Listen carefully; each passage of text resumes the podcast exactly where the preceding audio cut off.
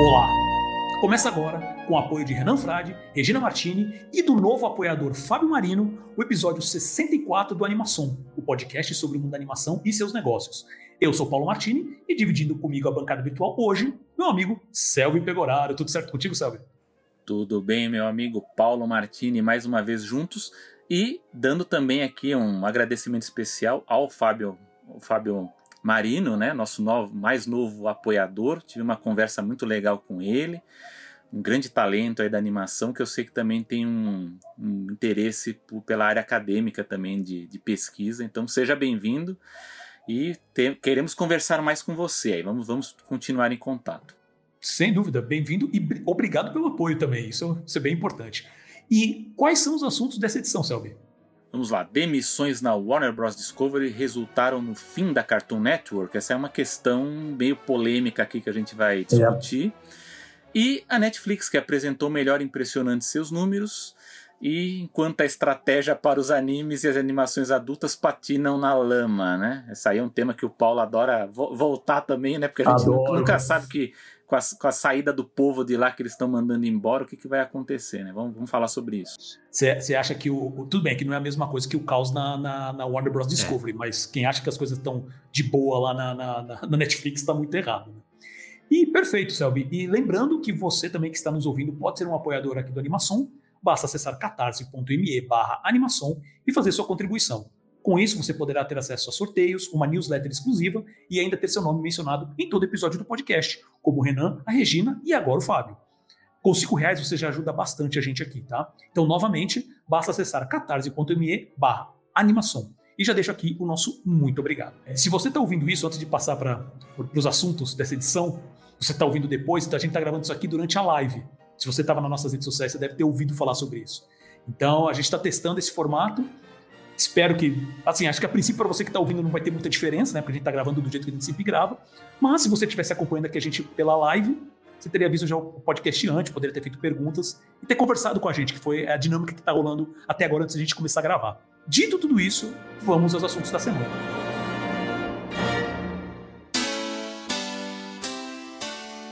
A Cartoon Network chegou ao seu fim? Pergunta importante, como o Selby disse no começo, polêmica. Mas vamos, vamos aos fatos primeiro. A Warner Bros. Discovery continua em seu processo de reestruturação. Desta vez, atingiu em cheio a Warner Bros. TV Group, onde 82 pessoas foram demitidas.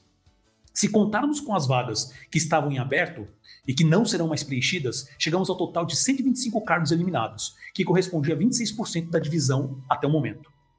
Essa ação atingiu as áreas de negócios, produção e cargos criativos, impactou as séries uh, scripted uh, que são as séries como a gente conhece hoje, tipo House of Dragon, né, tipo uh, Os Anéis do Poder, né, as séries unscripted, que, que, a gente conhece normalmente como os realities, né, como, principalmente os, os, canais da Discovery, né, então todos os, os realities que tem lá.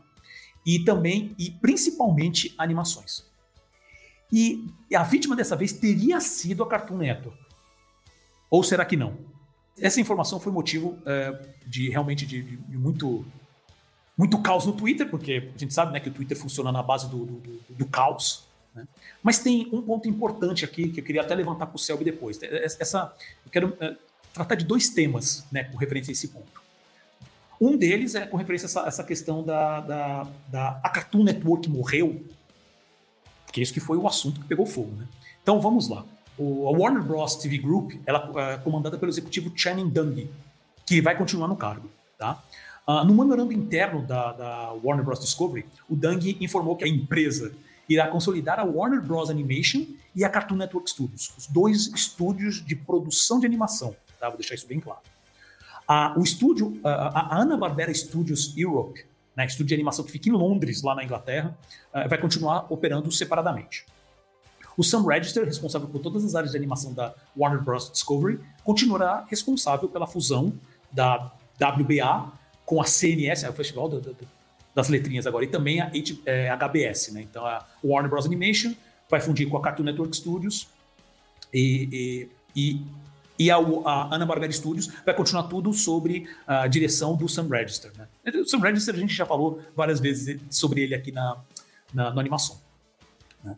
E, e aí que tem um ponto uh, o primeiro ponto, né? Que é o seguinte: esse memorando ele informa que as três marcas elas vão continuar existindo, mas só em nome.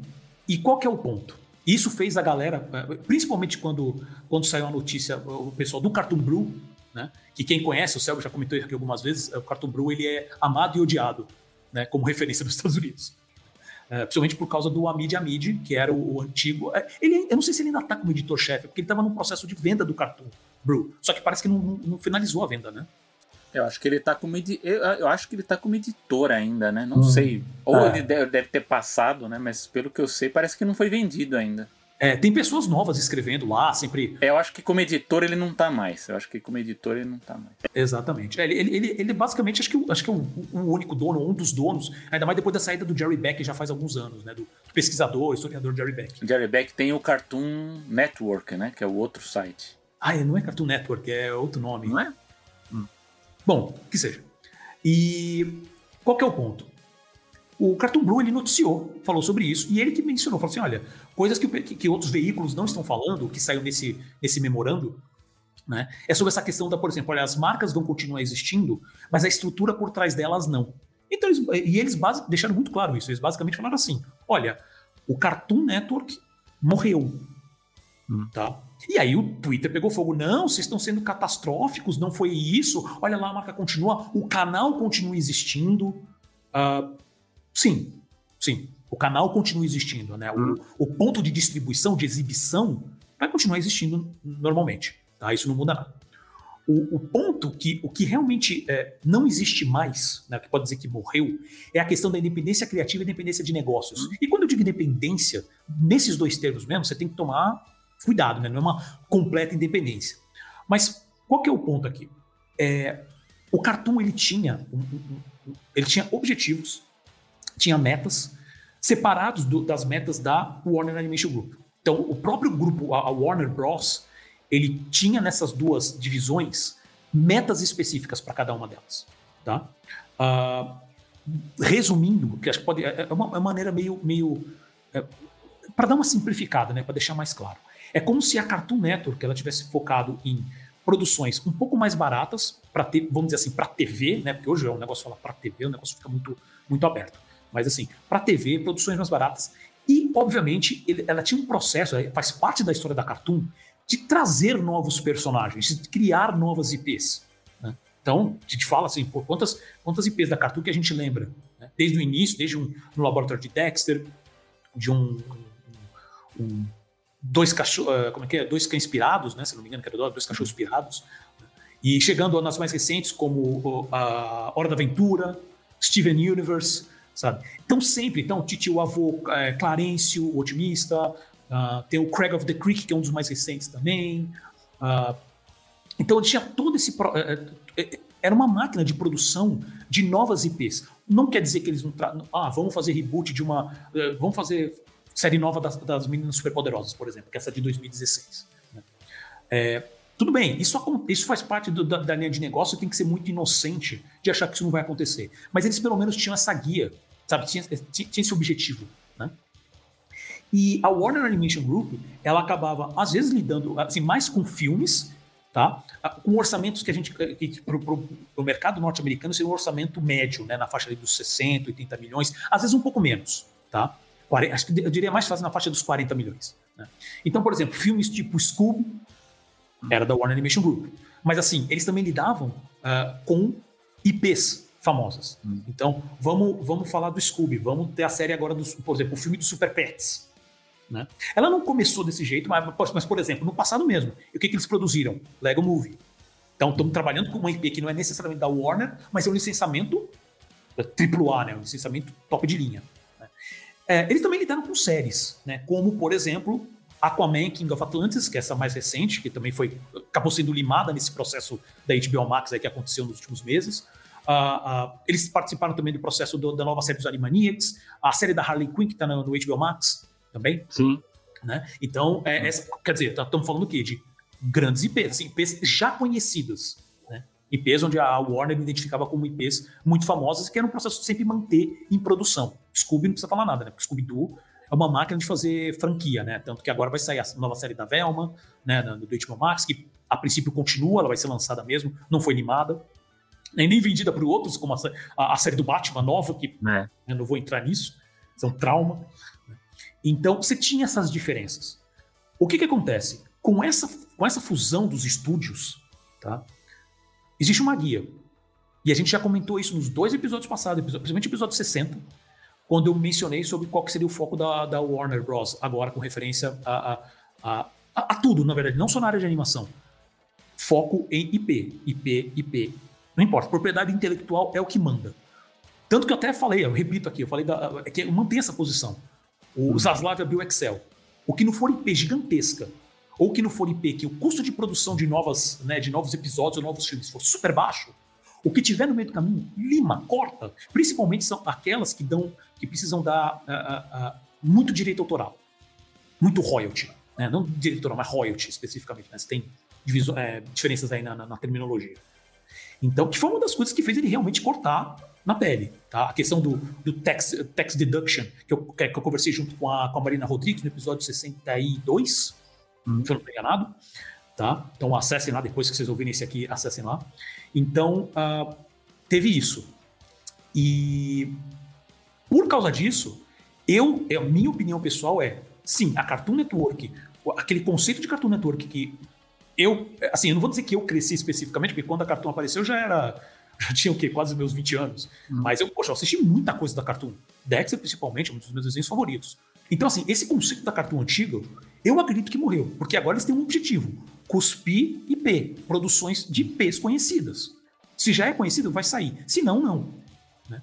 E então o pessoal fica com essa, com essa, com essa, essa visão da Cartoon Network que, obviamente, a gente sempre está falando de empresa, tá, gente? Não vamos ser é, é, é é, inocente com referência a isso. Mas a Cartoon sempre soube construir muito bem sua marca. Essa, isso é inegável. Tá? Mesmo com as mudanças, mesmo com os tropeços que teve no meio do caminho, que é como a questão do live action, que a gente já comentou aqui antes, né? E, mas ainda assim ela conseguiu recuperar, ela criou ótima, que foi isso lá no começo, da, no começo de 2010, 2011, mais ou menos, se eu não estou errado, se alguém me corrija depois. Né? Então ela sempre é, conseguiu trabalhar bem essa parte. Né? E, e assim, se vocês acham, e eu quero dar só dois exemplos uh, é, para depois passar para o Selby, que deixa claro o quanto isso, uh, essa questão da IP hoje é importante. Tá? O Craig McCracken, que ele é o criador das Meninas Superpoderosas, criador do, do Wonder vs. Yonder, que é aquele desenho da Disney, ele criou o Kid Cosmic agora para Netflix, é, criador da Mansão Foster, né? Meninas Poderosas e Mansão Foster, eu já comentei aqui também, que vão, vão ser rebootadas na, pela Cartoon, e ele que vai tomar conta da, da, do reboot, que eu até comentei, falei, poxa, hum. pelo menos trouxe o criador, um cara que realmente entende daqueles personagens, né? Que é só uma coisa, criativamente é uma coisa boa. Agora, ele, ele postou, né? Porque quando teve essa novidade, muita gente veio questionar ele, falou, poxa, você sempre tá fazendo é, sempre aparece séries novas né, com seu nome. Por que, que você está voltando agora para Meninas Superpoderosas e para o Mansão Foster? E no Twitter ele respondeu, porque ninguém está comprando IPs novas atualmente. Hum. Ele mesmo, além disso, ele ainda fez o seguinte hum. comentário.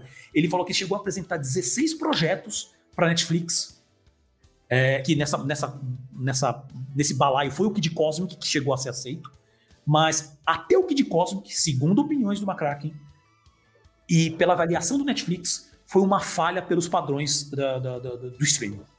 Kid Cosmic foi, um, foi, uma, fa, foi uma falha, foi um, não deu certo pelos padrões do, do, do, Netflix. Mas você considera que, ele, que o Cartoon morreu? Que é o fim do cartoon. Essa ideia do cartoon, pelo menos até agora, né? Porque assim, a gente sabe como esse tipo de coisa muda. Mas assim, pelo menos nesses próximos anos, com essa reestruturação que está acontecendo, essa ideia de falar assim, ah, o cartoon vai ficar agora, tem esse foco de trazer novas animações, trazer novos personagens, lidar muito mais, que essa é uma coisa que a gente sente falta também, né? Que lidar com o artista, porque é um problema da área de animação. É difícil você achar um artista que, que ganha nome. Os, os, da Cartoon, é, com o tempo principalmente, começaram a ganhar. O próprio Gendy Tartakovsky, gente. A Rebecca Sugar do, do do, do Steven Universe, né? O, o Pendleton, o Pendleton, ah, sempre, sempre confundo o nome dele, é Pendleton do, do, da Hora de Aventura. São nomes que acabaram ficando, ficando mais famosos, né? Que a gente não costuma ver. Né? A gente falou isso, teve um segmento específico sobre o Jim Tartakovsky, né, de como é difícil. É, quando ele fechou o contato com a Warner, que a gente também não sabe o quanto isso aqui está impactando, não teve nenhuma novidade ainda sobre isso.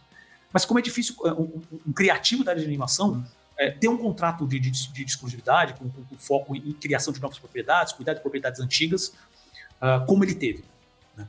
E aí eu jogo a bola para você, Selby. Uhum. O que, que, você acha? Eu acho que esse conceito que o pessoal tem na cabeça da Cartoon realmente morreu. O canal vai continuar lá. É. Tá? Me diz o que, que, você acha. Pausa dramática agora, né? é... é, eu acho que vou abrir uma divergência de Vossa Excelência não sei se totalmente, mas pelo menos parcialmente, né? Uhum. Porque assim, se a gente for levar em conta, eu vou lembrar agora, já que, como o Paulo falou, né? Tem gente que vai ouvir só o podcast, mas nós estamos fazendo aqui em formato de live, né? Então a gente teve uma conversa com os nossos espectadores antes.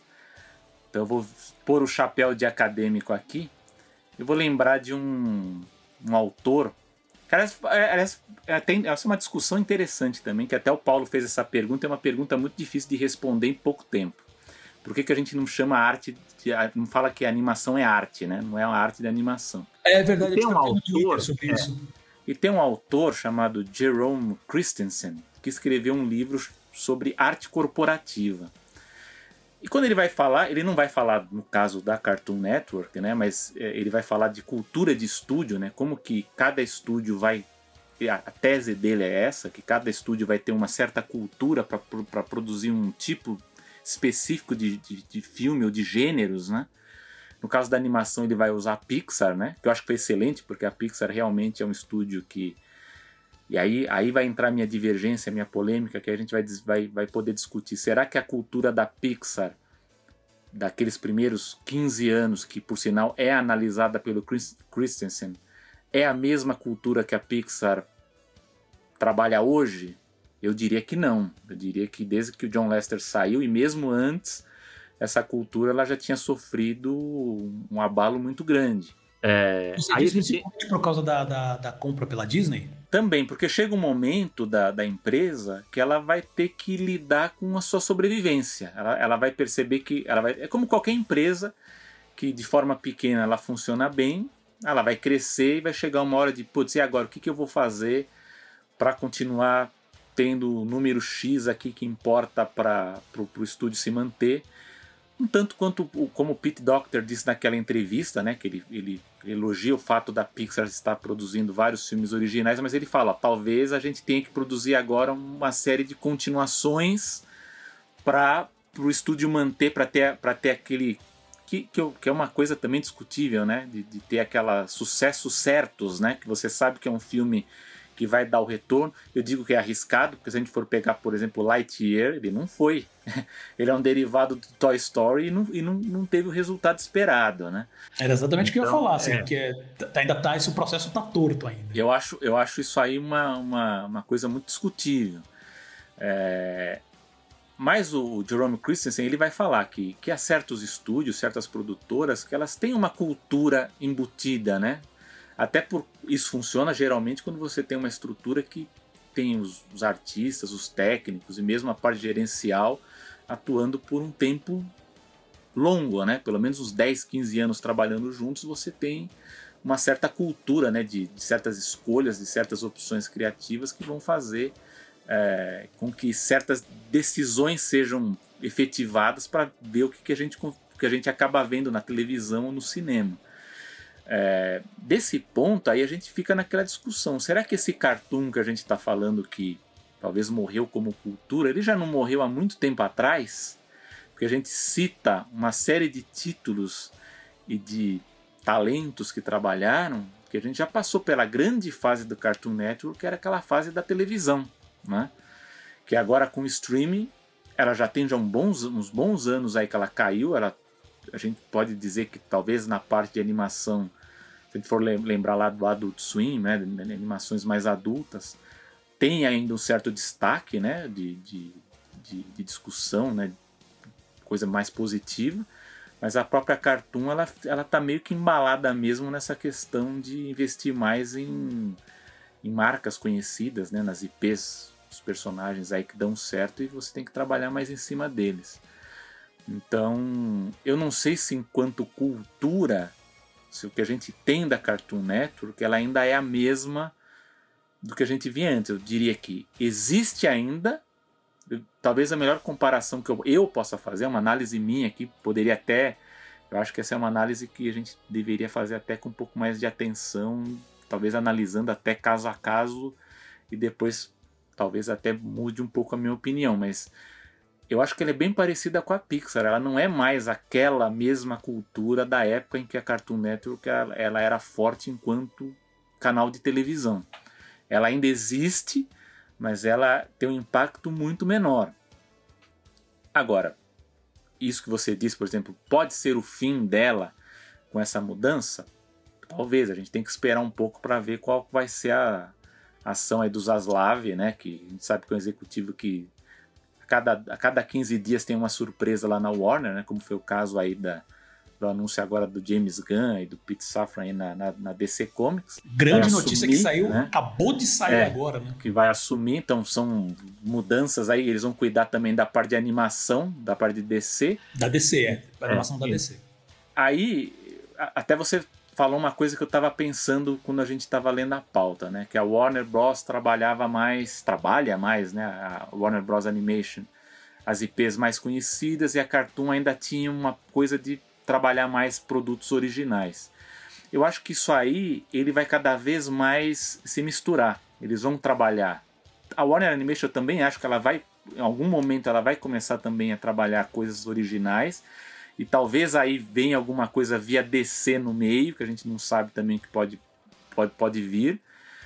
É, mas isso que eu estou falando é do ponto de vista da cultura, da cultura do estúdio. Isso é uma longa discussão. Aliás, se pudesse tra tra tratar isso lá no canal Animético, acho que daria uns três ou quatro vídeos disso, porque é uma coisa muito longa. Então eu acho assim, do ponto de vista da cultura do estúdio, eu acho que pode não ser o fim, mas eu acho que reduziu uma boa parte daquele impacto criativo todo do que a gente vinha antes. Mas aí vem o outro lado, que é o lado gerencial, que aí eu acho que aí sim é, a gente vai ter uma mudança drástica, que aí a gente pode discutir, posso quero ouvir também o que você acha disso. É, eu ouvi do nosso querido Jerry Beck, que foi você citou muito bem, e agora lembrei o nome do site, é Cartoon Research, né, que é um clássico Cartoon site Research, dele, é, também, do Cartoon Research. É, e ele, na época, no dia que saiu essa notícia aí da, das mudanças né, da, da Warner Animation com o Cartoon, e, e no Facebook também estava um certo catastrofismo em torno dessa coisa de vai acabar Cartoon e agora o que vai fazer ele foi uma voz é, bem diferente dos demais. Eu achei até importante ouvi-lo porque ele é uma pessoa que tem ele trabalhou na Warner, né? Ele tem ele tem muitos contatos lá. E ainda é então, muito próximo, né, de vários é, profissionais que trabalham lá. É, e o que o Jerry Beck fala é que na verdade o que a gente vai estar tá vendo agora é uma mudança muito mais do ponto de vista gerencial, assim, de, de management mesmo, de, de gerente, de administração, do que do, do ponto de vista da produção e da, e da, da parte criativa. Até porque essa, essas mudanças mais criativas elas já, já ocorreram antes, né? com essas mudanças todas, demissões que estão acontecendo, isso já foi mexido. É, então, o, essa mudança que a gente está tá anunciando agora, está comentando agora, ela não mexe propriamente com os criativos que estão lá. Tanto é que até tem um diretor, não sei se é um produtor, um diretor, que foi lá comentar no post do Cartoon e falou: Olha, comigo não mudou nada. O projeto que eu tô, tô, tô, tô trabalhando aqui na, na, no Cartoon continua a mesma coisa. Para mim não mudou nada. Agora, posso te dar um, é. uma contra essa palavra, Sérgio, só para ah. você ver? Que eu anotei aqui. O antigo gerente geral da Cartoon Network, o Brian Miller, ele, hum. quando saiu essa notícia, ele falou, ele postou assim: HIP Cartoon Network Studios. É, então, mas aí então, o que assim, acontece? As opiniões estão all over the é, place. Assim, mas é o que acontece, então. Mas aí o Jerry ele vai falar assim: vai acontecer. Como eu estou falando que a Warner, a gente, a gente lida com a Warner Animation como sendo algo que lida hoje muito mais com IPs conhecidas e Cartoon muito mais com criações novas, né, IPs novas. Eu acho que isso vai se misturar, a gente vai ter uma, uma vai ter uma coisa muito mais misturada em torno disso.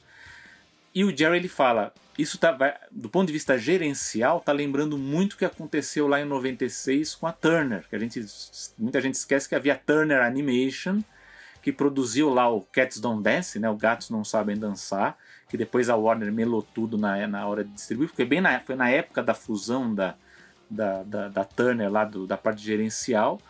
E aí você vai ter que ter uma, uma equipe única lidando com a, os, os, dois estúdios. E aí é que vai estar o nó para saber como é que você vai lidar com estratégias de distribuição, estratégias de produção. É, é aquela história, é, é aquela pergunta que eu fazia com os amigos ainda na época que havia os fóruns de, os fóruns de discussão na internet. Quando a Disney comprou a Pixar, e a gente está falando aqui de cultura de estúdio, na época, a Disney tem a sua própria, própria cultura de estúdio. Se você pega essas animações da Disney, ela, ela tem é, características muito próprias da Disney. Né? Assim como a Pixar também tem, especialmente daquele dos primeiros 10, 15 anos ali, isso é muito forte. Hoje, se a gente for analisar friamente, faz sentido você ter duas estruturas separadas tão grandes produzindo animações como existem hoje na Disney? Eu tenho colegas que dizem que hoje já não faria tanto sentido você ter Pixar e Disney separadas. Que talvez se você tivesse uma estrutura única, você conseguiria até ter do ponto de vista estratégico pensar produções melhores. Hoje você tem um chefe na Pixar, né, o Pete Doctor, você tem a Jennifer Lee na Disney. E você vê às vezes filmes que você fala, puxa, esse filme aqui da Pixar poderia ser da Disney, esse da Disney poderia ser da Pixar. Então tem um pouco essa, essa zona cinza que até alguns anos atrás, ainda quando era o John Lester, isso já estava mudando com Lester, era bem da verdade. Mas faz sentido você manter essas grandes estruturas que produzem animação separada se não há mais tão fortemente as características da cultura de cada estúdio? Essa é uma, é uma dúvida que é levantada agora em relação a Cartoon.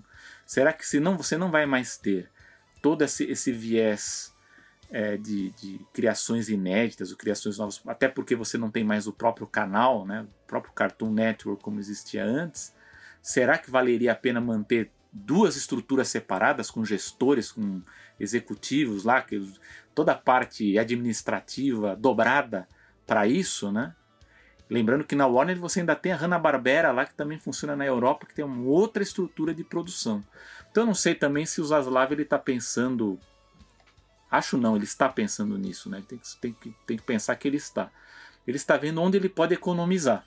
Né? Então ele está enxugando a máquina, ele vai enxugar a máquina de produção. Ele falou: ó, dá para você juntar esses dois estúdios aqui, junta o material aqui, o, os acervos e vamos ver o que, que dá para fazer com eles.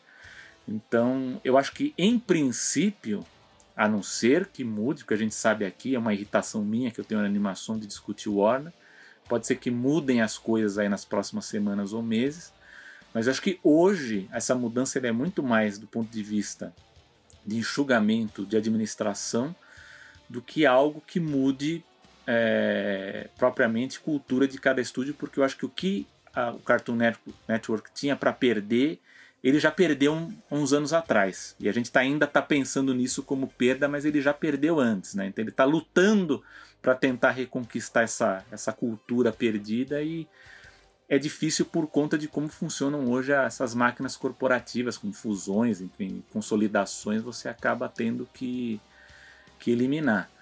Mas eu acho que tem que esperar um pouco mais para ver quais são os movimentos. Se você for per perguntar para mim assim, ah, o que, que tem de novidade do ponto de vista criativo, é, por exemplo, James Gunn lá na DC Comics. Porque aí, opa, vai ter coisas novas na animação aí, provavelmente, pela mão dele, né? Ele vai ter uma influência grande nisso. Agora, pelo que eu vejo assim de, de, de, de como vai ter o seu funcionamento das duas casas, né? Por enquanto acho que a gente tem que esperar, né? Então eu tô, eu tô repercutindo em cima do que está sendo discutido agora, né? Então como eu sei que o Paulo, eu, eu, já vi que ele ia pegar a visão pessimista da coisa, eu falei, eu vou trazer uma visão positiva, uma visão otimista, uhum. porque no caso da Warner ela é mais complicada mesmo, né? essa parte de, de gerencial de, de administração, que é ruim também, né? Porque a gente, é, na parte de projetos, né, a gente está vendo aí o que eles estão fazendo aí, adiando, cancelando produções também. Mas eu espero, eu espero que eles consigam fortalecer a marca Cartoon Network e não eliminá-la. Mas eu percebo, assim, toda vez que alguém vai discutir isso comigo, fala, ah, porque a marca Cartoon, você vai pensar é meio como a Pixar, né? muita gente que vai discutir Pixar fala, não, a Pixar não é mais, ela faz filmes bons, mas ela não é a mesma Pixar de antes. Para mim a Cartoon é a mesma coisa e talvez internamente eles estejam pensando mais como como aproveitar mais consolidando isso juntando com a Warner. Então, eu entendo uh, o que você está falando, mas o, o, o, pensamento que você está, a posição que você está tendo, ela é mais, é, mais pragmática, né? Porque assim, obviamente que você, você pega uma empresa é, que você tem objetivos financeiros e você está olhando e fala assim, por que, que eu tenho três estúdios? Eu já tenho meu objetivo setado. Meu objetivo setado é, é produzir IP, né? Ou, ou, seja o que for, não importa o objetivo. Meu objetivo está setado. Eu preciso de três estúdios? Não, deixa eu pegar o melhor deles, colocar tudo no lugar, eu diminuo é, gasto com pessoal, eu diminuo gasto com local, ainda mais com a admissão das pessoas, você não vai precisar de, de três, quatro local, escritórios né, para colocar tudo isso de gente. Então, nesse ponto, é óbvio, é óbvio. Né? Não é disso necessariamente que eu estou falando, eu estou falando justamente dessa questão de. É, é, é, como se fosse o que você falou, sabe? Para mim, parece como se fosse assim: olha, por que, que a, a, a, a Marvel, sei lá, vou dar um exemplo estúpido, vai. A, a Marvel ela tem a, os, os, personagens dela, mas digamos que seja, por exemplo, a turma da Mônica também da Marvel. Né? Uhum. E, só que eles trabalham diferente, eles, cada um tem o seu objetivo, seus personagens, seu público. E aí vem alguém, compra e fala assim, cara, por que eu preciso ter dois estúdios da Marvel e da, da Turma da Mônica fazendo? Cara, deixa, deixa eu juntar tudo isso aqui e deixa eu trabalhar só as IPs que dá mais dinheiro. As IPs que dá mais dinheiro é Marvel. Então você fala assim, pô, peraí, vai parar de produzir Turma da Mônica? E meu ponto é justamente isso, porque se, o Zaslav já deixou muito claro que ele tá, ele simplesmente, e perdão do trocadilho, mas perdão do palavreado, ele tá cagando. Se precisar tirar o Batman, que é uma das. Assim, eu não quero mais essa produção do Batman aqui, porque não me interessa porque ele cai aqui nessa categoria do meio. Nossa, até faltou ar aqui. Na categoria do meio. Fala mais devagar. É, não, é que eu tô. É aquele negócio, você vai falando, você perde o ar no meio do caminho. Mas se cai na categoria ali do meio do Excel, hum, desencana. Mas, Cara, mas, mas, eu, eu, Batman, mas, mas eu vou te dar, eu vou te dar um exemplo calma, calma, do. Deixa, eu só, ah, deixa eu só, só terminar um é. pensamento, que é meu ponto, que é o seguinte. Esse processo o que, que eu falei assim, pragmático. Se você pensar numa questão de empresa, do tipo, eu preciso cortar custos, eu preciso, sabe, a, a dívida da. Todo esse processo está sendo para cumprir aquela meta de 4 bilhões, né, de que ele, que ele prometeu aos, aos, aos, aos, aos investidores, né, ao board, que ia cortar. É óbvio, isso faz todo sentido mesmo. Né? Ele está tá fazendo isso. Isso não é uma coisa específica com animação, ele está fazendo isso em todas as áreas. Uma das coisas que o pessoal falou nessa matéria específica que saiu, o The Hollywood Reporter, é: gente, é, a, a parte de cinema está ficando por último, mas vai acontecer lá também. O anúncio do James Gunn e do Peter Safran, né, que agora são os. Eles são o Kevin Feige da, da, da DC, isso também vai impactar em milhões de outras mudanças lá dentro. Né? Meu ponto é que é justamente por causa. Que aí entra numa questão, aquela conversa que a gente já teve até de consolidação. Né? Quanto mais você consolida, você vai diminuindo o, o, a, a, produção daquele conteúdo, porque você vai. É, eles usam o termo em inglês streamline, né? Vai deixando cada vez mais simplificado toda a, a, produção, a distribuição, exibição, licenciamento, vai deixando tudo isso de maneira com menos pessoas trabalhando com isso. Né? E na, meu ponto com isso é que isso diminui justamente uh, a produção uh, de novos projetos. Você vê, como a gente já comentou aqui várias vezes, você vê a Disney apostando, pô, deixa eu falar com o pessoal da África Deixa eu falar com, o pessoal do Japão fazer coisas diferentes. Por mais que ele também vai falar assim, mas novamente, estão trabalhando os personagens deles. O da África especificamente é que tem uma leve, tem, tem um, um do gato aí, porque eles estão trabalhando com personagens que, se não são especificamente dos próprios artistas, mas foi uma coisa de parceria. Mas são personagens novos. Né? Uhum. O que, pelo menos, tem um ponto de interessante aí. Esse processo da Cartoon, que, da Cartoon, que ela tinha essa, essa, essa, essa pegada, essa, essa meta mesmo, né, de negócios mesmo, de falar, vamos sempre trazendo novos criadores, vamos, porque são IPs novas que vão trazer mais dinheiro para dentro da, da companhia se der certo. Né? Isso vai ser deixado para lado, deixado de, de lado, assim, isso não é mais importante. Então, esse é meu ponto com isso. Gente, Cartoon Network vai continuar existindo como canal? Sim. É, ela, já, ela já não é o mesmo canal. Isso eu concordo contigo, sabe? Ela se entra nessa questão de, ai, porque isso que eu falei é uma questão da alma da Cartoon antiga. Tá, se você entra nesse mérito, a Cartoon já não é a Cartoon já faz tempo. Concordo isso, plenamente é, com isso. Então. Né? Mas pelo menos essa questão de tipo, vamos incentivar novos, uh, novos, uh, novos artistas, novos criadores para trazer novas IPs, ele, eu achava legal. Com isso, não quer dizer que não vai ter IP nova, gente. Pelo amor de Deus. Só digo que a, a, a, isso daí vai diminuir bastante, principalmente com as guias que o Warner tem hoje. Quer dizer que ela não pode mudar amanhã? Claro que pode. Né? Mas é o, a gente está trabalhando com a informação que a gente tem agora. É, não, mas, mas eu quero dizer o seguinte: isso não é uma novidade, esse processo não, de não consolidação. É Porque se você pega, por exemplo, os anos 80, 90, o número de produtoras de filme que, que existiam, inclusive dentro das próprias corporações. Então a Fox tinha, por exemplo, a Fox Searchlight, por exemplo, que tinha lá sua divisão mais artística, a Universal que também tinha. A Disney, então, é, na época da, do VHS DVD, ela, ela tinha várias, vários selos.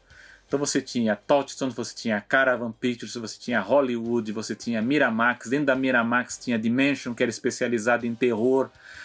Por quê? Porque havia uma necessidade, né, uma, uma demanda do mercado, porque você tinha que ter muitos lançamentos, especialmente para o mercado de VHS, depois DVD, né? E aí, quando houve uma baixa, teve aquela, entre aspas, crise né, do, do DVD, esses estúdios perceberam o seguinte: olha, não dá mais para a gente manter esses vários selos. E por que, que existiam esses vários selos? Porque cada selo podia produzir, sei lá, 10 ou 15 projetos por ano dentro daquela estrutura de gerenciamento, com aquele número de executivos. Você só podia, não tinha como você produzir 50, um cara cuidar de 50 filmes. Você tinha no máximo 10, 15 projetos. Chegou uma hora que, ó, não dá mais, não precisa mais ter tanto e foram fechando.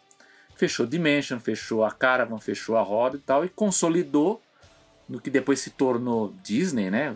O setor lá que fazia os filmes live action deles. Vamos fazer só esses filmes, né?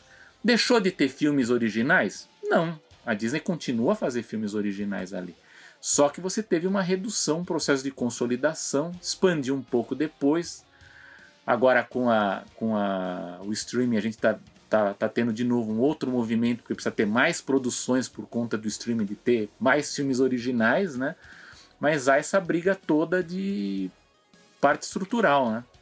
Então acho que o Zaslav tem aquela questão de dívidas das corporações, que isso também. Você sabe que depois eu descobri que a gente discutindo dívida da Disney foi um dos primeiros lugares que discutiu isso um pouco mais a fundo, né? Da, as dívidas da, da Warner e da Disney. Porque agora tá, um monte de gente tá discutindo isso. Ah, tem dívida, por isso que eles estão fazendo isso, né? Porque é, tem a ver muito com isso, essas decisões, né? A gente vai, vai ter muito corte, vai ter, vai ter muita sangria ainda aí nessas, nas produções atuais.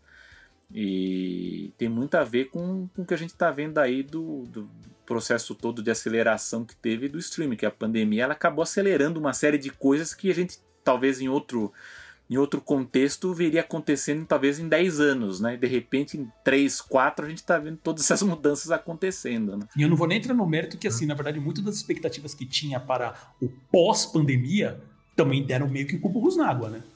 Também, né? Se a gente for ver, por exemplo, a a, a Paramount, por exemplo, ela está se dando bem no cinema, né? Pra caramba. Né? Todo mundo fala, não, cinema agora não vai ter mais nada. A Paramount tá surfando. Diminuir, é, diminuir as janelas de exibição. Então, e na verdade não, tá voltando ao processo meio. Talvez com algumas, com algumas diferenças, mas assim, na base é o mesmo que a gente tinha antes da pandemia. Eles estão é. revendo um monte de coisa nesse ponto.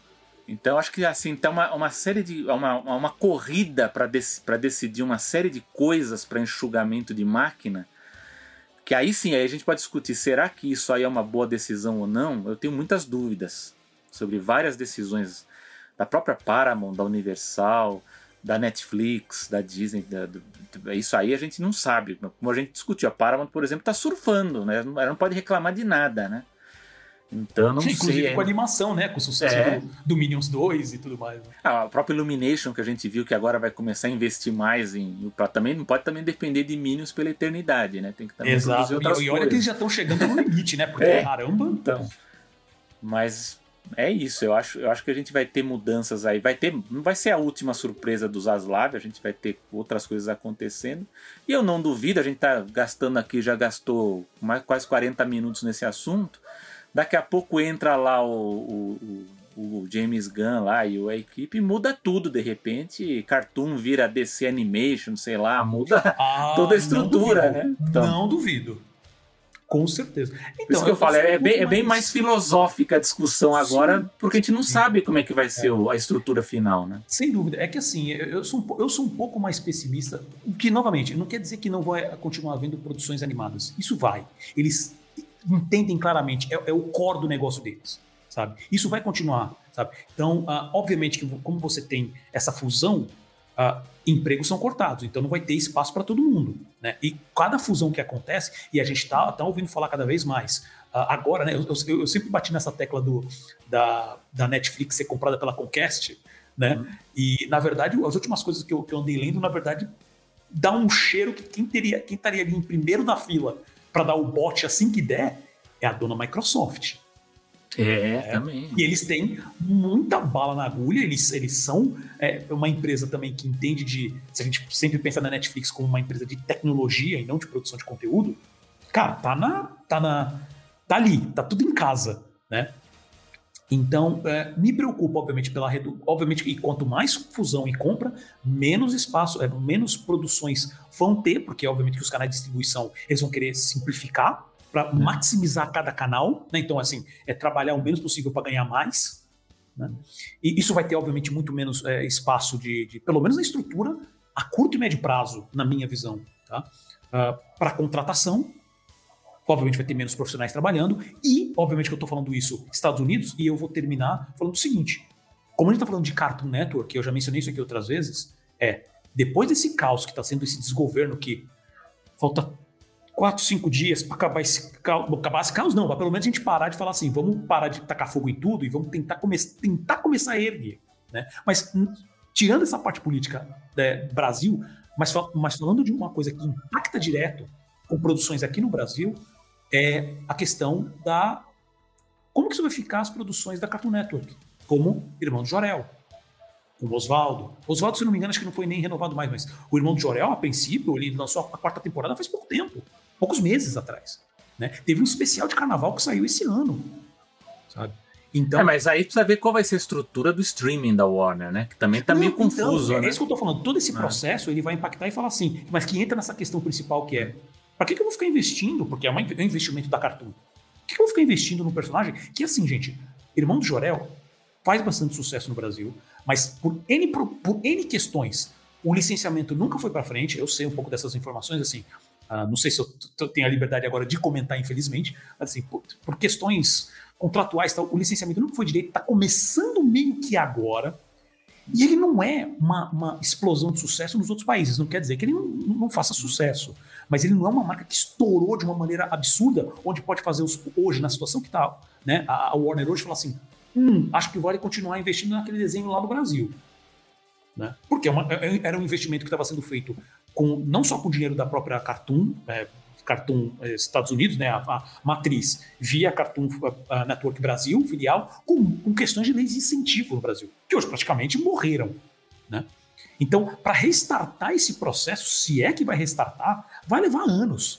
Né? Então, com isso ainda acontecendo, sem, lei, sem legislação nenhuma do streaming também no Brasil, como é que vai impactar? Que era um dos poucos canais, um dos poucos, né, né é, os poucos veículos que ainda investiam em animação brasileira. Então, isso me deixa, de uma certa maneira, meio pessimista, principalmente no médio e um curto prazo. Sabe, questão de 4, 5 anos. Então, uh, me preocupa um pouco. Tá? Então, vamos continuar acompanhando. Paulo eu vou preocupadíssimo aqui. Não, é, cara, isso me deixa, porque essa questão do mercado, não só a questão de você ver realmente novos personagens, isso mantém a roda viva, né? Mas a questão mesmo de impacto nos, nos animadores. Qual que vai ser o mercado que a gente vai ter? E eu vou encerrar aqui. Eu ia, na verdade, Selby, é, eu tinha um outro ponto que eu queria comentar contigo, mas realmente acho que ficou. Acho que a gente comentou bastante sobre isso, ficou muito bom. Mas eu vou deixar isso Não, deixa porque vai voltar o assunto. É, vai é, voltar. Não, não, não, mas é uma coisa que necessariamente não tem a ver com isso, é que isso startou, eu startaria esse assunto, que é a questão de jornalismo cultural. Ah, não, então deixa. É, porque teve umas coisas que aconteceram com referência justamente esse, é, essa visão de algumas pessoas sobre essa questão de ser, do cartão Bru ser catastrófico, que na verdade ele eu li o texto, estavam passando as informações uh, específicas do que veio no memorando tal, e não sei o quê. Mas eu vou falar assim, vamos, vamos tratar disso num, numa outra edição, que também é uma coisa importante, que eu sei que o Selby é, é, tem bastante coisa sobre falar sobre isso. A gente falou, se você, eu já vou deixar aqui para terminar, é, se você estava acompanhando a nossa live, você pegou um pouco disso antes de começar aqui a gravação do podcast, desse episódio, né? E o Selby falou um pouco sobre isso. Mas a gente volta a falar uh, mais para frente, né, uma coisa específica de animação mesmo. Lembrando né, que a animação está disponível no Spotify, Apple Podcasts, Deezer, Google Podcasts, a, as grandes plataformas de podcast, o animação está lá. E também está disponível no YouTube, a gente tem o nosso canal no YouTube, tá? onde tem vídeos novos toda quarta-feira. Então basta procurar por animação. Se você gostou desse episódio, não esqueça de compartilhar com suas redes de contatos, é, escrever um review, dar suas notas na plataforma de podcast. Uh, eu sempre falo aqui, é sempre bom lembrar, o Spotify agora também tem nota, se você consegue dar nota para os podcasts, então isso ajuda bastante a, nossa visibilidade, tá? Uh, e a chegar, a gente chegar a mais pessoas. E claro, você também pode passar né, para seus amigos que a gente está direto no nosso site, que é o Animação, pod, animação, pod.com.br.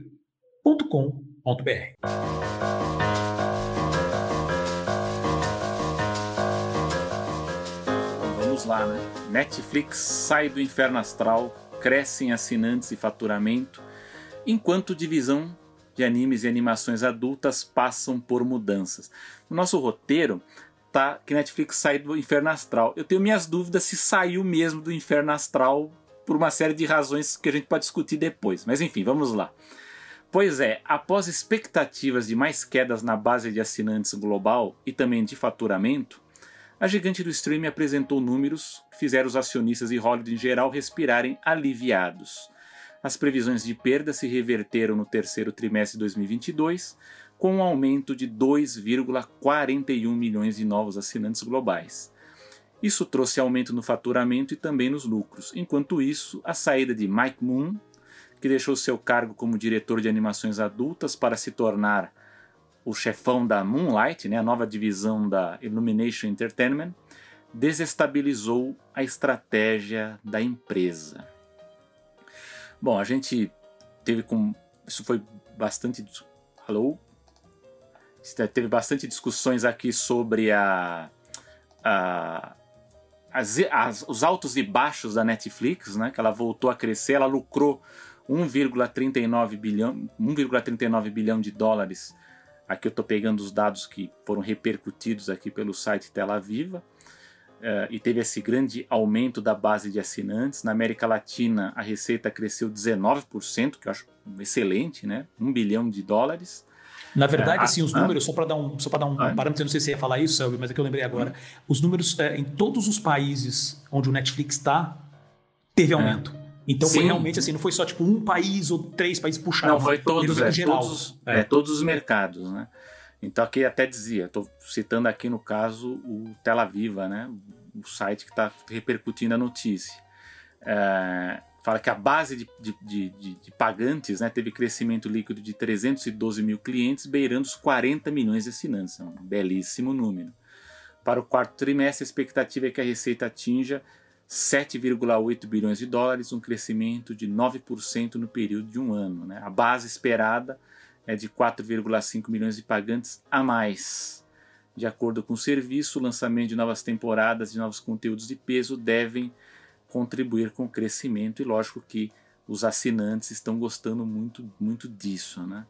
É, uma outra coisa muito importante para a Netflix, que aí eu acho que também faz parte desse inferno astral aí da, da empresa que ela está tentando sair, é como consolidar também essa parte de, de assinantes, atingindo aquele, aquela, aquela base que quer pagar menos. Né? Então, pegamos aqui, por exemplo, nosso amigo Renan Frade da Filmelier, né, que também repercutiu a, o novo modelo de assinatura, né, que vai começar por 12 países, incluindo o Brasil. Então, para quem quiser assinar o streaming com anúncios, vai pagar R$ 18,90, mas haverá continuidade da mensalidade regular que continua por R$ 39,90 no chamado plano padrão sem propagandas. Né? Na comparação, a Amazon Prime está saindo por R$ 14,90 e a HBO Max R$ 19,90, ambas sem publicidade. É... Bom, aí é que está minha dúvida aí, aí eu já, eu já vou jogar pro Paulo, porque ele, ele disse que ele vai falar sobre a parte de animação. A minha dúvida é: será que toda essa alta de faturamento, alta de lucro, aumento da base de idade de assinantes, de pagantes, teremos agora publicidade, né? Os anúncios chegando com força aí. Eu vi até o, modelo, né? Eu vi uma, um, uma pessoa usando para mostrar como é que é. É um modelo interessante, porque eu, eu pensava em, em, em, princípio que seria uma coisa que interromperia, como acontece no YouTube muitas vezes de forma irritante. Inclusive aconteceu comigo vendo uma animação, estava vendo uma animação no meio de uma cena importante ali, quebrou completamente o clima e entra uma, uma publicidade, inclusive uma publicidade de um candidato brasileiro aqui que não vale a pena citar o nome, né? Que pagou muito, né, para ter campanha no YouTube e tá aparecendo em tudo que é lugar. Interrompeu a minha animação ali, então, pelo modelo da Netflix, isso ocorre, ocorre antes, né? Então, antes você vai ter um, um 30 segundos, né, o modelo do anúncio e você depois começa a assistir o filme, né? Então, tem, e tem, tem também uma... durante episódios também. É, durante os episódios, né? também. É. Eu não sei quantas é. inserções, mas vai ter também.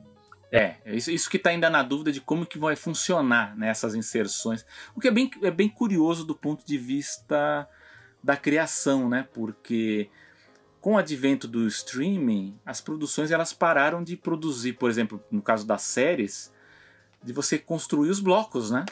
Exatamente. O, é o cliffhanger de um bloco para o outro. E agora com a publicidade? Como você vai ter que voltar a criar os cliffhangers lá para você ficar esperando para continuar? Então, é um modelo aí que a gente está em uma dúvida para ver como é que vai acontecer. Mas a minha dúvida é, com todo esse dinheiro, vai ter, vai ter investimento em novas animações? Esse é um ponto. Essa é a minha primeira pergunta. O segundo ponto que o nosso amigo Renan Frade levantou que aliás eu fechei a janela, não sei porquê, porque eu tinha separado para ver aqui.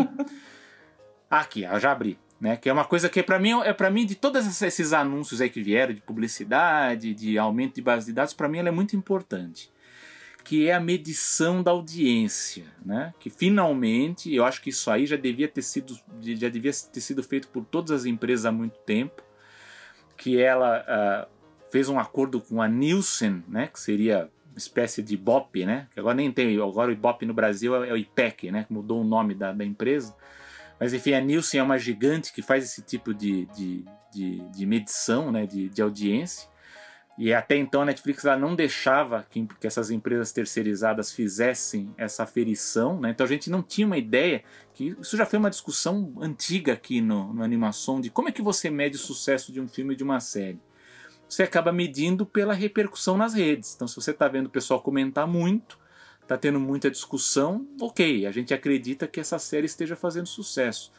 Do contrário, como que a gente pode acreditar naquela na lista da, da Netflix ou de outras empresas, sei lá, que tem lá o top 10 do que está sendo mais visto, né? Você não, você não tem, o que inclusive é, interfere até nos acordos contratuais, né? Você vai, como é que você vai ter ideia de que sua série, que o seu filme está fazendo sucesso e na renovação você vai vai custar a mesma coisa, vai pagar, vai, vai, vai ser pago menos do que aquilo, né?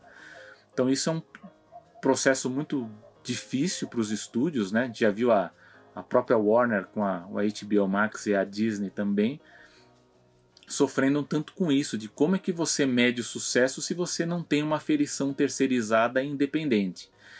Eu acho que a Netflix acordou para isso porque com o modelo de publicidade e com a consolidação dos serviços, que eu acho que há uma tendência das concorrentes se fortalecerem muito nos próximos anos, espero, pelo menos há, um, há uma tendência para isso, a Netflix ela vai ter que ter esses números nas mãos para provar ao mercado de que ela tem uma força muito grande. Até se, o Paulo até já antecipou isso aí, como estava falando antes, se por acaso a Netflix não servir por exemplo, para ser vendida para uma outra corporação tecnologia, estilo Microsoft, Apple ou qualquer outra, né? Ela vai ter que ter esses dados em mãos e vai ter que ter um histórico disso também, né? Então, a minha dúvida é, é se tudo isso também vai reverter para uma quantidade de produções originais em peso, ainda mais em animação, se a gente for parar para pensar que a Fera do Mar, que é uma animação excelente, ela é considerada a animação mais vista, né? Da, Exatamente. da, da, número, da história da Netflix, horas, né? É, é, em número de horas, né? Então, a animação ela é uma, é uma força no streaming, a gente já comentou isso também, né? Que ela é muito forte, mas eu, fica a minha dúvida se isso está dentro da estratégia de, de investimento não só nos Estados Unidos, mas internacional. Eu acredito que até certo ponto esteja, porque a Netflix dá, dá indícios, aí, dá sinais de que ela pretende continuar investindo, embora ela tenha dado esse enxugamento na máquina de produção nos Estados Unidos, né? Mas eu, eu vejo com muito bons olhos todas essas notícias assim de, de, de, de mensuração, de ter a Nielsen aferindo a medição. É, e até, até mesmo do próprio modelo de negócios de você ter os anúncios, que eu acho que isso aí também mexe um pouco com a, com a dinâmica também, né? Aí eu, eu fico realmente curioso para saber como que a série se vai continuar do mesmo jeito, se eles vão ter que, que investir em novos formatos, né? Não sei também se a gente vai ver publicidades inseridas nas produções também, como dentro da estratégia da Netflix, que também é uma coisa que tem sido discutida. O velho merchan, que... né? O merchandising, é, na verdade, né? De ter o product placement o ali pro... dentro. Obrigado, né? esse é um termo é. melhor ainda, é o product placement. É, verdade, é então, porque eu acho que até demorou, se a gente for parar para pensar. Bom, você, o, Paulo é bem mais crítico nisso, né? De como que a Netflix ela, é, ela é um tanto atrasada, né? Nessa coisa de, de, explorar mais comercialmente os seus sucessos, né? Sem sombra de Mas assim, eu, eu, acho que tem muito espaço para isso no, no, no, streaming, né? E, e a Netflix ela precisa se mexer. Eu, tenho, eu comecei a ver semana passada, não, eu não, não tinha acesso até então do Star, do Star Plus, né? Da, da Disney, que é o acervo adulto. Fiquei surpreso, positivamente surpreso. Porque, embora ainda seja um pouco confuso, eu acho que a, a distribuição do acervo ali entre coisas originais e antigas ela é, ela é bem legal da forma que ela é feita no, no Star, né? Pelo menos para mim.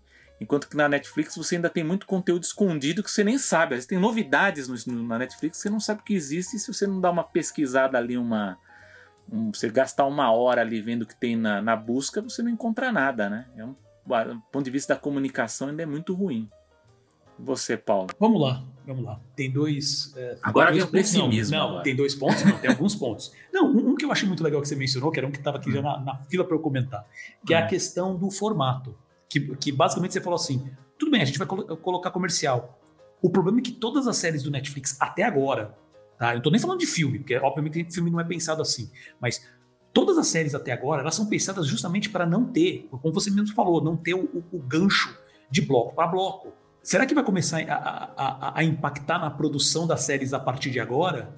Então a, a, gente tinha essas séries do Netflix de uma maneira, e agora eles vão sempre escrever as séries contendo, sei lá, estão pensando em fazer, seja uma inserção no meio de uma, acho que é uma inserção a cada meia hora ou meia duas hora, sessões, né? ou duas sessões a cada uma hora, né? É, é assim, é, tirando a, a, inserção do início, né? Tirando a do início. Hum. É, será que isso vai mexer? Eles vão começar a fazer as produções já com esses ganchos para você colocar a, a, a, inserção? E outra coisa, como é que eles vão trabalhar isso na, na, na, nas séries anteriores? Porque, assim, fazer corte ruim para colocar comercial, a televisão brasileira é mestre nisso. A, por incrível que pareça, a Globo era uma que tinha um pouquinho mais de cuidado de tentar pelo menos cortar de uma cena, talvez um, um é. ponto de virada, alguma cena de ação para inserir o comercial. Mas também pisava na bola pra caramba. Agora você vai fazer isso com streaming? Eu até, é, é, quem me segue lá no Twitter, segue o Animação no Twitter, tá? arroba Paulo Martini, ou então arroba Animação Pod, e o do sempre também, arroba Selby Pegoraro. Mas eu tô falando, eu especificamente tuitei, que saiu, foi, foi divulgado uma prova de como que vai ser um, um videozinho curtinho. E eu retuitei. A, a, Marina Rodrigues, que a gente até conversou com ela sobre essas questões de, de, de Warner e tudo mais, ela fez o seguinte comentário: Olha, que formato interessante. Parece televisão aberta. É. Então, assim, é. essa é a grande inovação do mercado de streaming, é colocar comercial para aparecer televisão aberta.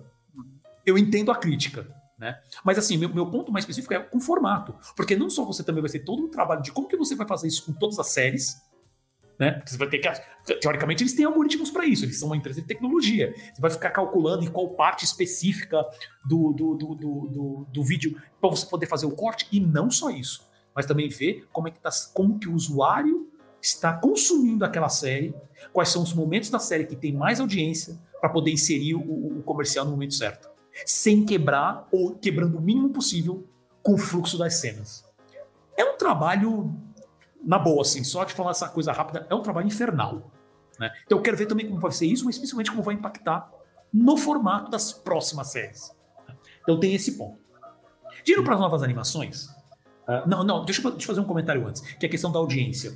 É, é, esse é rápido, assim, é, realmente é muito bom. A gente praticamente foi o primeiro episódio da animação, a gente falava justamente sobre a questão da falta de transparência, especificamente do Netflix. Então, ter essa questão agora de ter uma empresa terceira, que ela precisa ver esses números, esses números precisam ser os mais corretos possíveis para o mercado, para o mercado anunciante. Então, vai ser muito interessante. Óbvio que nem todas as informações vão ser divulgadas, mas a gente vai ter uma ideia um pouco melhor. Sempre lembrando que o objetivo do Netflix, pelo menos até agora, né? Até agora pode vai, vai mudar, né? Uh, mas até agora era quantos assinantes eu consigo trazer. Ah, mas se o cara entrou e não assistiu série, para eles não importa. O que importa é trazer gente nova e continuar pagando. Né? Então, óbvio que você, aí você pega séries que às vezes são, são, vistas, você vê uma série do cinema que a princípio parece que foi bastante vista, mas eles não têm confirmação ainda se vai ter renovação ou não. E tem série aí que, que os caras um, fizeram um, grande barulho, eu vou lembrar do Cowboy Bebop aqui, não esperaram dois dias do lançamento da série para falar que a série estava cancelada. Sabe, que se você vai pensar em questão de brand, licenciamento, a falta de licenciamento, às vezes as divulgações horríveis que o Netflix faz, é, é uma salada que só, só, só gera questionamento. Tá? Então, pelo menos ter essa questão dos números, é, é, eu acho que isso pode ajudar a pensar em novas formas de você monetizar aquele conteúdo. Eu espero que isso também force a área de licenciamento da, da, da, da Netflix meio que pegar no tranco. Né? Porque caçamba, parece carro álcool no, no, né? Pior que carro álcool no inverno, né? Tá, tá sei quantos anos com a chave ligada ali, o motor ranhetando, nunca vi isso. Né? E aí entra no ponto que o Sérgio falou sobre a questão das novas animações. Cara, vai, vai continuar, eles vão continuar investindo em animação. Eu não vou entrar no mérito do Brasil dessa vez, porque é, nesse ponto específico, é, infelizmente não temos, a gente já falou sobre isso aqui, não tem, lei, é, não tem legislação do streaming, então é o que dá na cabeça do Netflix investir ou não, tá? É, mas a gente tem agora, teve agora o lançamento da série do Menino Maluquinho, tá? Eu ainda não consegui assistir, mas já está disponível. Eu não lembro se eu falei sobre ela no episódio passado, não lembro. É, mas assistam, porque realmente a, os trailers, a animação estava muito, muito bacana. Vai ter mais uma que eu sempre esqueço o nome daquela série. Não vou lembrar agora. Então, Bruno, é, qual é, que é a, a, a, outra série do Netflix? O Netflix, Netflix vai lançando ano que vem, se eu não me engano. É, dá uma procurada aí, depois me dá um toque. E. Pera aí que eu perdi um pouco do fio da merda, mas só um pouquinho. Uh, então, novas animações eles vão continuar investindo, tá? Então vai ter. Agora me leva ao ponto a, a questão uh, eu vou, já vou usar isso daí como gancho para falar sobre a questão das, da, da, da, da, confusão da estratégia, da, principalmente da área de, de, animação adulta, que essa em si, na verdade, é, é, é não é bem uma confusão, né? Não é bem, eu, eu, usei o termo, eu escrevi o roteiro dessa parte, o patinar na lama é um pouquinho forçado nesse ponto, tá? É um pouco clickbait, porque na verdade eles estão numa, numa época de é, é, ajustando estratégia, não só pela saída do, do, do, do Mike Moon? Mas tem outras coisas que estão impactando, principalmente a parte dos animes. Eu vou passar rápido pela, pela do, animação adulta, mas assim, realmente tem, tem, algumas coisas lá que eles ainda estão dando uma rateada, né? Então, o Mike Moon saiu, a gente já comentou, a gente teve o um segmento no, no, episódio passado, no episódio 63, onde a gente falou que ele saiu, ele, ele era responsável, diretor pela área de a, animação adulta no Netflix, e aí ele foi lá abrir a Moonlight, que é a área de animação adulta da Illumination, tá? Uh, e aí o, o cargo dele meio que foi, é, é, foi é, preenchido por três pessoas. Tá? Agora é o, é o Jermaine Turner, que vai ser responsável por séries de ação, é assim que tá, Action Series, hum. é, Animation Action Series. Tem o Billy, que esse sobrenome é maravilhoso, Billy Wee, que vai ser responsável por séries de comédia, e eu já vou... É, Billy Wee é sacanagem. Né? Por séries de comédia, de animação de comédia, e tem também a Meg Malone, que vai ser vice-presidente da divisão de longas animados. Né? E é, é, é, um cargo um pouco complicado, esses cargos, porque, por exemplo, os dois primeiros executivos, eles vão responder para o vice-presidente de séries animadas, que é o John Derderian, enquanto a, a Malone vai responder para vice-presidente do Netflix, que é a Karen Tolliver. Né? Uh, então, uh, tá, tá, tendo essa mudança, tá tendo essa adaptação, e já tem coisas assim que estão tá, tá mexendo um pouco ali dentro, que é, por exemplo, a Netflix cancelou esses dias a série, a série animada adulta Bad Crime, que era só de nomes grandes uh, uh, na área de produção e de roteiro, que é um deles é o Mike Judge, que é o criador do Beavis e Butthead, criador do King of the Hill, tá? Uh, e do Greg Daniels. O Greg Daniels ele é roteirista também. É, não sei se o, se o Selby lembra especificamente. Ele é um nome que também sempre aparece. Ele é roteirista e produtor. Né? E assim, eles meio que cancelaram uma surdina. E aí um, um veículo de imprensa foi lá, identificou e divulgou isso. Né? Então, é, tá meio ali, tipo, o que, que a gente vai fazer a partir de agora? O lance que tá mais, mais é, que me impressionou mais uh, com referência a isso é a questão dos animes. Né?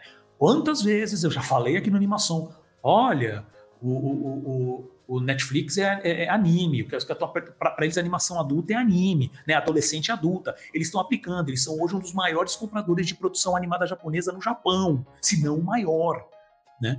É, tá, anime, anime, anime, anime. Aí tudo bem. Esses dias, na verdade, esses dias não, acho que saiu hoje isso, hoje ou ontem. Né? É, gente, é tanta coisa, sabe? Eu vou coisa de trabalho, então tá lembrar das datas exatamente me foge às vezes. Mas saiu um artigo ou hoje ou ontem, é, escrito pela Megan Peters, do site comicbook.com, que na verdade ela, ela escreveu isso baseado na publicação do veículo Toyo Keizai Online, que é um veículo japonês, né, falando justamente sobre a Netflix Japão. Ele fala de várias coisas, especificamente, assim, sobre, o Netflix, mas obviamente vamos focar aqui na parte de animação. Né? E o que, que acontece? Vários profissionais do mercado, lá do Japão, estão falando que a Netflix está parando está diminuindo a requisição por novos projetos. Tá? Que, inclusive, isso que é uma parte também meio trash, inclusive interrompendo produção no meio do caminho. Já tinha colocado, já tinha investido, estava no meio da produção, corta para tudo. Uh, e isso também é uma coisa interessante. Eles estão trocando, porque sempre, ah, você sabe, a gente sabe disso, né? Netflix sempre deu muito foco para série. Eles têm, sempre tiveram problema com filmes, né, com longas, é, isso geral, não só animado, tá? E que eles não conseguiam emplacar como eles conseguiam emplacar série. Né? E com os, uh, uh, os animados também entram um pouco nisso. Tá? Talvez não com tanta. Acho que os longas animados não meteram tanto pau quanto venceram nos live action.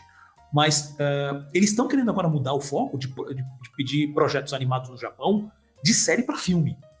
Tá? Então são longas animados, animes, filmes, não séries.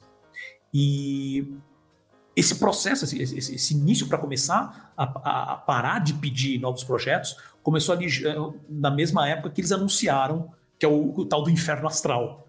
Né? Uh, que eu concordo, só fazendo um comentário rápido, que eu concordo com o Selby, que eu coloquei que saiu do inferno astral, é porque assim, a expectativa para esse terceiro trimestre, eles já tinham falado isso, que a expectativa era de perder mais do que eles já haviam perdido.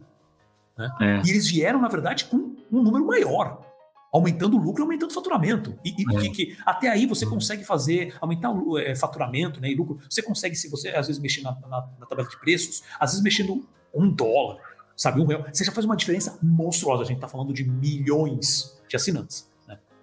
Só que não, eles trouxeram novos assinantes. A, a, a, como é que é? O, o, o, o ar, não, não o ar, o churn foi menor. Né? O churn é a diferença, né? Tipo, novas pessoas que entram com referente a novas pessoas que saem.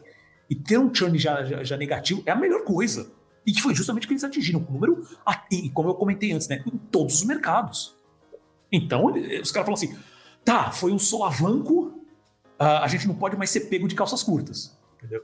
É. E, assim, isso, isso poderia ter sido uma trend que, que, que, bateria com as estimativas, mas deu um gás. Exato. Então, vamos, vamos, vamos, vamos, trocar, vamos trocar esse carro álcool aí da, da parte de licenciamento e vamos fazer porque esse é um novo, é um novo modelo de negócio, uma nova fonte de renda. Isso, Só uma é dica aqui, né? Só uma dica aqui. Né? E uh, uma das coisas que o pessoal fala também especificamente com essa questão dos animes, que diz que está impactando nesse processo do, do, do, de como os próprios usuários estão indo atrás do Netflix para procurar animes mesmo, né? É, obviamente que isso são, são opiniões de pessoas do mercado, mas eles falam em questão do, do, a gente já mencionou aqui também, que é a questão do modelo do binge watch. No caso, a gente sabe, Netflix sempre, quando vai postar série, é a série completa, é a temporada completa. Uh, segundo essa, é, é, é, a opinião de alguma desses profissionais do mercado, o, o, o, fã de anime, de maneira geral, ele tem muito esse costume de esperar episódios semana a semana. Porque a gente já fala isso que realmente é uma coisa que gera. Que isso foi hum. realmente, na, na época não me pareceu tanto, mas hoje eu entendo plenamente, foi um acerto da Disney quando ela começou com essa história de, de, lançar séries, independente do número de capítulos, com episódios semanais. Para que o, o, o, hype continuasse, na, comentário uhum. nas redes sociais, né? E uhum. mantesse, na verdade, a, a, a, imagem da série viva por mais tempo. Pessoal, brincadeiras à parte, gente, o pessoal já esqueceu do Sandman. Sabe? Isso é muito ruim. E o, o fã de anime também tem esse costume, porque é um processo muito comum no Japão, e isso se replica principalmente para os outros países por causa de plataformas como Crunchyroll, High Dive, né? E outras plataformas, eu ia falar, obviamente, Funimation, que, que o deus dos animes, que os vários deuses dos animes a tenha, né? É, mas é, é um processo que já é comum. O anime, especificamente, tirando Netflix, nunca passou por esse tipo de coisa. A não ser que, obviamente, você tenha assim, ah, vou, sei lá, o Netflix vai trazer as temporadas antigas de Naruto. Aí ele mete três, quatro temporadas. Isso é uma outra coisa, eu tô falando de lançamentos. É, e segundo a, opinião desse veículo, desse Toyo Keizai, né, de profissionais do mercado no Japão, isso impacta na maneira como o usuário está tá, tá consumindo os animes, principalmente usando o Netflix como, é, como base, né, como plataforma para consumir esse, esse conteúdo. Né? Então, esses são os, os pontos que, que, que a questão da, da, da, do, do, da animação adulta está meio nesse. Estamos acertando estratégia, não sei o quê. O do anime parece que tem uma coisa que. Parece que eles estão puxando o freio de mão, dando, tentando sabe, é, dar um cavalo de pau para ver se salva o carro, porque tá, tá muito estranho. Isso vai continuar impactando. Porque essa questão de você sair do, do binge, né, é, é, uma coisa que praticamente os, os outros streamers já estão tudo indo por esse caminho. Netflix não. Netflix continua insistindo. Né? E, e, e, obviamente eu não vou entrar no mérito aqui, que é realmente para encerrar meu comentário, vou passar para o Sérgio se ele tem mais alguma coisa para comentar, que é a questão da, da cadê as anima, cadê aquela área de animação que o Netflix ia fazer, os estúdios que ele, como é que é, alugou, né, fez o leasing lá no prédio, lá na, na, na, na, Califórnia, em Los Angeles, né, é, os profissionais estavam contratados, não se falam, não se falaram mais nada. como é que vai ser isso. Obviamente a gente viu né, o CB saindo, realmente teve um puta retorno bom, o próprio Netflix falou isso. Tá, e os. Uh, tudo bem, a gente tá, vamos ser vamos ser práticos também. Tá saindo agora o, o Como é que é? O, o Wendell. Uh, ah, que é o filme agora. Wendell and Wild. Wendell and Wild, obrigado, Selby. Que saiu, já, já tá disponível, né? Preciso assistir. Que realmente parece que é do, direção do Harry Selick, né? né? Esse é um dos grandes comentários no, no Twitter também, né? Ah, é o filme do Jordan Peele. Ah, o, o, uhum. como é que é? O, o Estranho Mundo de Jack é o filme do Tim Burton. Caraca, o Henry Selick só, só leva, né? Pelo amor de Deus, que sacanagem. Tudo bem que tu, tu, tu, rola a boca pequena que diz que ele não é um amor de ser humano também para se lidar. Mas, pô, vamos dar crédito onde é devido, né? O cara é um dos, dos grandes mestres do stop motion. Ele hoje, é, ele é. Né? Não dá para negar o histórico do cara nessa parte. Então, os filmes estão saindo. O Netflix ele realmente vê valor e eu acho que ele vai continuar investindo. Uh, não só, principalmente nos Estados Unidos, a gente sabe disso, de vez em quando vai, tipo, o Brasil, se a gente comentar, vai aparecer uma coisinha ali. Que é bom, sabe? Eu, eu, eu espero que isso continue. Não vou entrar na questão da legislação agora. Né? Mas uh, eu acho que tá, tá sendo uma fase de animação Netflix meio estranha. Acho que eles tinham planos megalômanos, o que não era ruim, mas coisas mudaram no meio do caminho. Eu acho que essa é uma sensação, não é uma opinião 100% assim que eu tenho, tá? Mas é, é, eles puxaram o freio em alguns momentos, sabe? E o carro tá dando uma rateada. Não que ele tá para capotar, mas tipo assim, gente, calma, calma, vamos, vamos manter a estratégia, vamos continuar identificando. Mas é que também tem tanta coisa acontecendo no Netflix hoje, que eu acho que eles estão deixando essa parte um pouquinho não estou falando deixando de lado, que é uma parte importante, tanto que eles reporam os cargos né, do Mike Moon, então eles continuam uh, sabendo que isso aí é, é, uma fonte boa né, de, de, de para atrair novos usuários. Mas tá, tá, tá meio estranho, tem coisas que estão dando uma rateada. Nosso amigo Bruno Fernandes nos bastidores pergunta se a animação brasileira é o Acorda Carlo. Acorda Carlo, obrigado, Bruno. Obrigado. É. Cara, eu não sei por que esse nome. Eu, eu, vi a cena, né? Tem, tem, na verdade, ainda não saiu um trailer, saiu só. Tem só acho que um stillzinho, né? Só uma imagem. Puta, tá bonito pra caramba ali. Com a imagem tá super bonito. Mas não sei, cara, o nome fica me fugindo toda hora. Mas é essa mesmo, Acorda Carlo. Enfim, não, eu queria complementar, né? A gente tá falando uma coisa de modelos, né? Anúncios você citou o binge watching, né? E a gente sabe que na programação infantil a Netflix ganha muito em cima disso, né? Se a gente for olhar lá nos, nos tops, geralmente é, é novela infantil, tem sempre coisas assim que estão no, no, top, né? Porque é aquela produção, bom, a gente foi criança, a gente sabe muito bem, né? Crianças televisivas que põe o desenho animado ali, você fica duas, três horas assistindo direto, né? Só que na nossa época tinha os intervalos, tinha os programas infantis lá no meio, né? Que a gente ficava querendo passar para ver o desenho, né? E agora com a Netflix, eu não sei. Assim, o que eu vi é que eles falam que na, na, na área considerada infantil não vai ter anúncios, né? Pelo menos foi o que eu li na, na, na no anúncio, né? desse novo modelo. Mas eu não sei como é que vai, vai, isso vai funcionar dentro dessa nova lógica no, nos esquemas de produção. Se vai valer a pena você voltar a produzir séries longas ou não, vai ser tudo séries mais curtas. É, ou se vai ser mesmo investimento em longas, né, ou, ou, nesses especiais, né, que de vez em quando eles, eles produzem ou, ou contratam, pagam um conteúdo internacional, né, de alguma outra, outra produtora e exibe. se vai ser isso, né? Porque na televisão a gente entende porque que as séries eram longas, né? Tinha pelo menos 53, porque realmente você tinha que ter preencher espaço na grade e dependendo do país, que era o caso do Brasil, você colocava dois, três episódios ali para render no dia, né? Então você prendia a criança vendo aquilo. Então no caso da animação é uma dúvida minha se se a gente não vai sentir uma mudança aí, principalmente no formato série. Exatamente. Então, assim, eu não tenho mais a, a, a acho que acrescentar aqui, né? Uh, óbvio que, assim, como, como, eu não sei se eu comentei isso, porque, assim, tá dando branco direto, mas a ideia inicial dessa pauta era lidar com, falar sobre os números do Netflix um pouco também, e a questão do, do, do AVOD, né? Como que vai ser essa, essa, é, esse processo, porque, tá assim, tá para lançar agora em novembro. Obviamente que vai ser um processo é, em fases, né? Então, provavelmente acho que vão lançar nos Estados Unidos, e aí eles, eles já devem estar fazendo teste em outros países também, meio que na um grupo, como é que é, fase alfa, beta, essas coisas assim. Né? Então, não sabe se vai chegar no. quando vai chegar no Brasil, quando vai chegar em outros países. É, porque assim também você tem que. Se, se eles estão fazendo um processo de uma maneira razoavelmente certa, eles devem estar conversando com diversas agências de publicidade, sabe? Diversas empresas, porque é um processo, vai ser um processo novo, principalmente para eles. Né? Então, e tem que, você tem que trabalhar um mercado com isso. Obviamente que o mercado está totalmente interessado, mas é um processo mais. É um processo chato, né? Principalmente que vem por uma empresa que nunca pensou que precisaria lidar com isso, e a gente comentou isso, né? Tipo, esperaram literalmente dar um susto né? Porque eu também, eu, lembro que na primeira vez que falaram que estava com os números um pouco baixo, eu, eu lembro, tem um episódio da animação, que eu não lembro qual é o número, é o número mas eu lembro de ter falado assim, meu, o pessoal acho que tá, tá entrando em desespero de, de bobeira.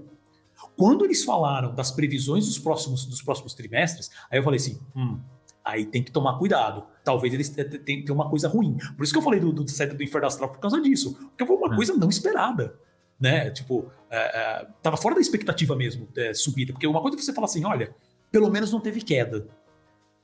Não, teve aumento. Então, pessoal, tá, é. foi um solavanco, foi outros, outras questões. Obviamente vai também levar um tempo para entender exatamente o que, que aconteceu. Né?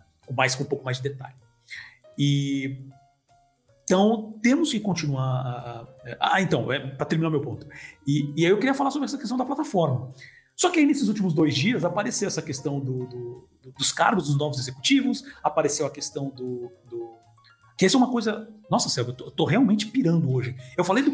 falei, falei, falei, falei. Do cancelamento da série. Falei do cancelamento da série do Mike Judge, né? Então saiu essa questão do cancelamento da série do Mike Judge. E aí, eu acho que foi hoje isso. Saiu esse, esse artigo do comicbook.com falando da questão de como que o, que o, dessa análise sobre a questão do anime, como o Netflix está tratando isso. Então fala assim, hum, vou ter que dar uma, uma como, é como, diria o Ross no Friends, um pivot, leve pivot, uma pequena mexida aqui para poder para poder abordar isso, porque eu acho que também faz muito mais sentido pro animação. Né? Mas assim, vamos acompanhar, porque isso também vai ter impacto no Brasil em algum momento.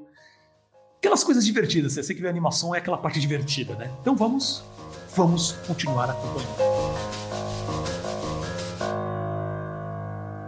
E agora queremos saber a sua opinião, caro ouvinte. Deixe seu comentário em nossas redes sociais. Para achar a gente, você já sabe, basta procurar por Animação POD no Instagram, Facebook, LinkedIn, Twitter, YouTube, que onde a gente posta diariamente no YouTube todas as quartas-feiras sobre o mundo da animação e seus negócios. Além disso, os nossos twitters pessoais, o meu, arroba Paulo Martini, e do Selby, arroba Selby Pegoraro. Chegamos nas dicas culturais, meu amigo Selby. O que, que você tem para nos oferecer hoje?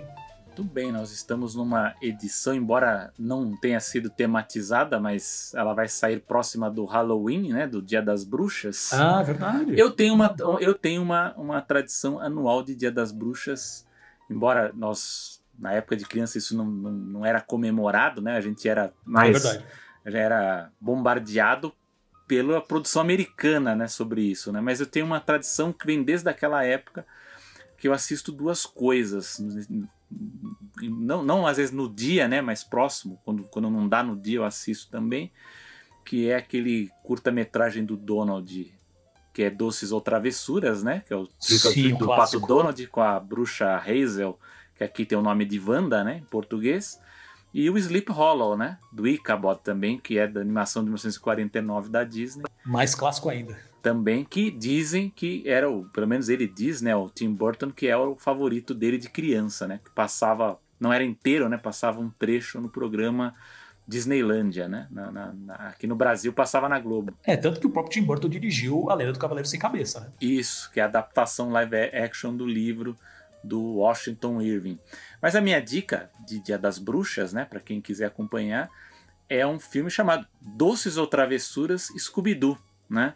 Eu não pude ver inteiro, eu vi uma parte dele, mas eu fiquei assim positivamente impressionado, porque eu gostava de Scooby-Doo, mas a gente sabe como tudo que acontecia envolvendo Hanna-Barbera que é bom até um certo ponto, né? Depois, por conta dos, é. dos barateamentos, né, de como funcionava a Hanna-Barbera, a série, depois de um tempo, geralmente depois da primeira temporada, a série desandava. Aí eles criavam aquelas séries derivadas, né, que vezes dava certo, vezes dava errado.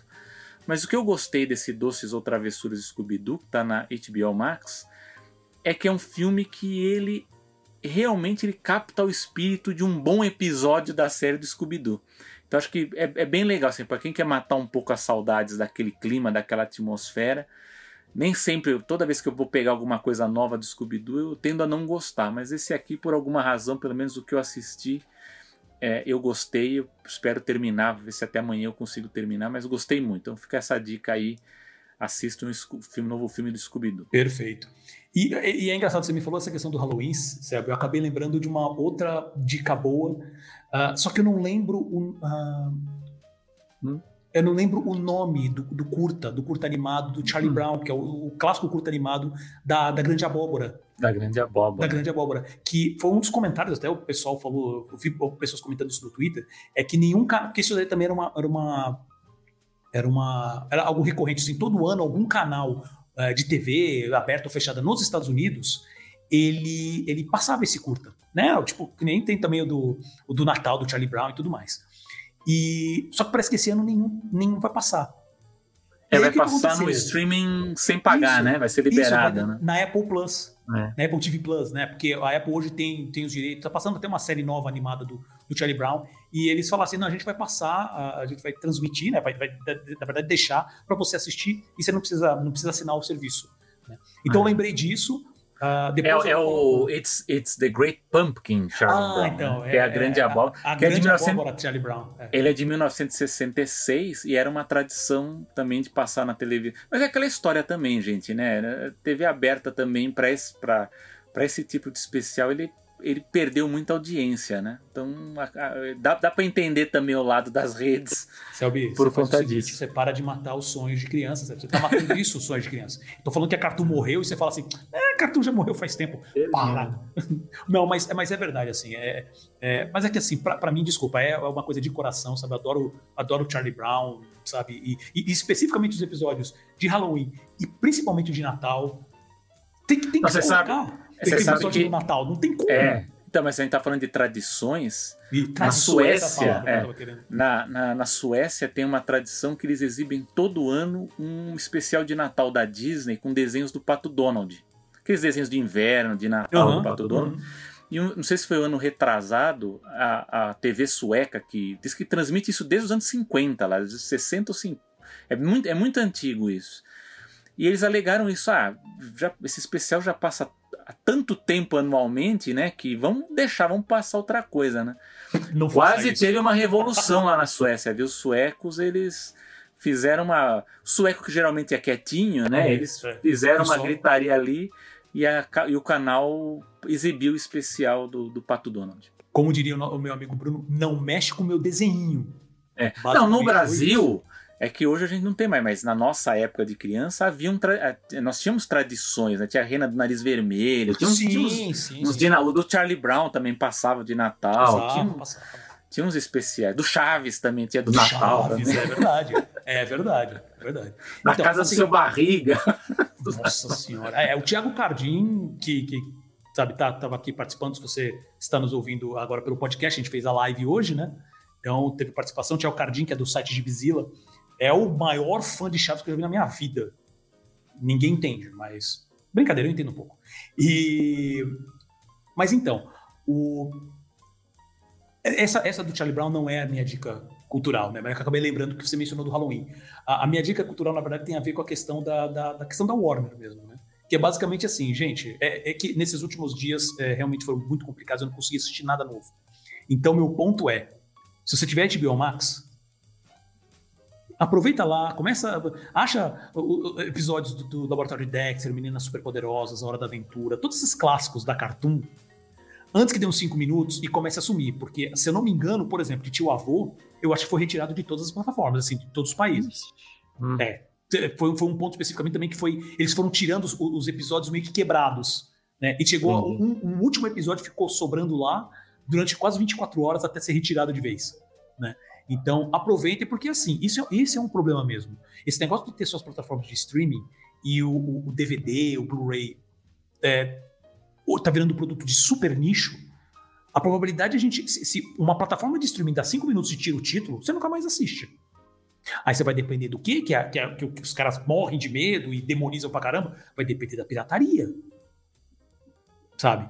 Então, assim, não vou ficar botando, batendo nessa tecla, mas assim, aproveitem, assistam, sabe? Inclusive irmão do Jorel, sabe? Inclusive Oswaldo, sabe? Porque vai saber dar os cinco minutos, tá? Então essa é a minha dica.